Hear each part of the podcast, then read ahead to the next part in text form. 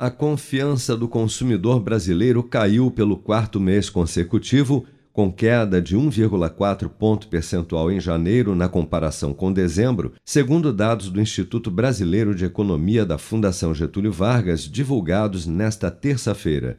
Com o resultado, o ICC, Índice de Confiança do Consumidor, já soma uma queda de 74,1 pontos e mostra o pessimismo da população em relação a uma perspectiva de melhora da economia neste ano ante mais uma onda de Covid-19 e principalmente pela alta da inflação, como explica o pesquisador da FGV, Felipe Serigati. A gente olha para os números, né, as sondagens, né, dessa expectativa da Fundação Getúlio Vargas, a gente não está começando o ano, o 2021 não entregou uma situação tão bonitinha assim para 2022. Em parte disso, olhando principalmente para essa virada de ano, acho que merece destaque justamente a Omicron, tá? Só que, ao que tudo indica, felizmente, é um choque temporário. Provavelmente, se nós estivéssemos conversando em abril, certamente a nossa conversa seria, não incluiria mais esse fator Omicron. No entanto, ah, principalmente quando a gente está olhando para a expectativa do consumidor, essa vem se deteriorando há algum tempo. E aí, de longe, o principal fator é justamente a inflação.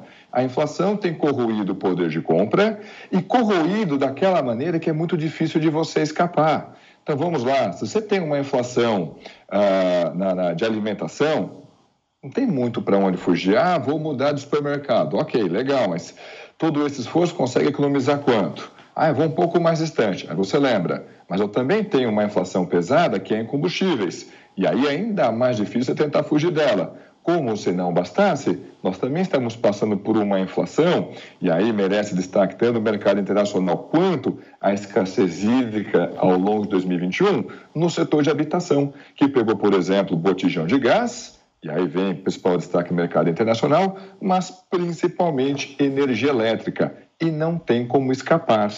Enfim, de fato, a gente, 2021 entregou nas sondagens ali, né, as expectativas, seja do empresário industrial, seja do consumidor, uma situação menos favorável para 2022. Parte disso é temporário, situação da Omicron, mas parte disso terá que ser digerida ao longo de 2022 grande destaque justamente para a inflação. Segundo a FGV, na comparação entre as expectativas sobre a situação econômica nos próximos meses por faixa de renda, houve melhora com os consumidores de menor poder aquisitivo, com renda de até R$ 4.800, e piora para as famílias com renda superior, com destaque para as famílias com renda acima de R$ 9.600. Já entre as famílias de mais baixa renda, com renda de até R$ 2.100, houve um aumento de 5,4 pontos na confiança de melhora da economia nos próximos meses, segundo o levantamento. Com produção de Bárbara Couto, de Brasília, Flávio Carpes.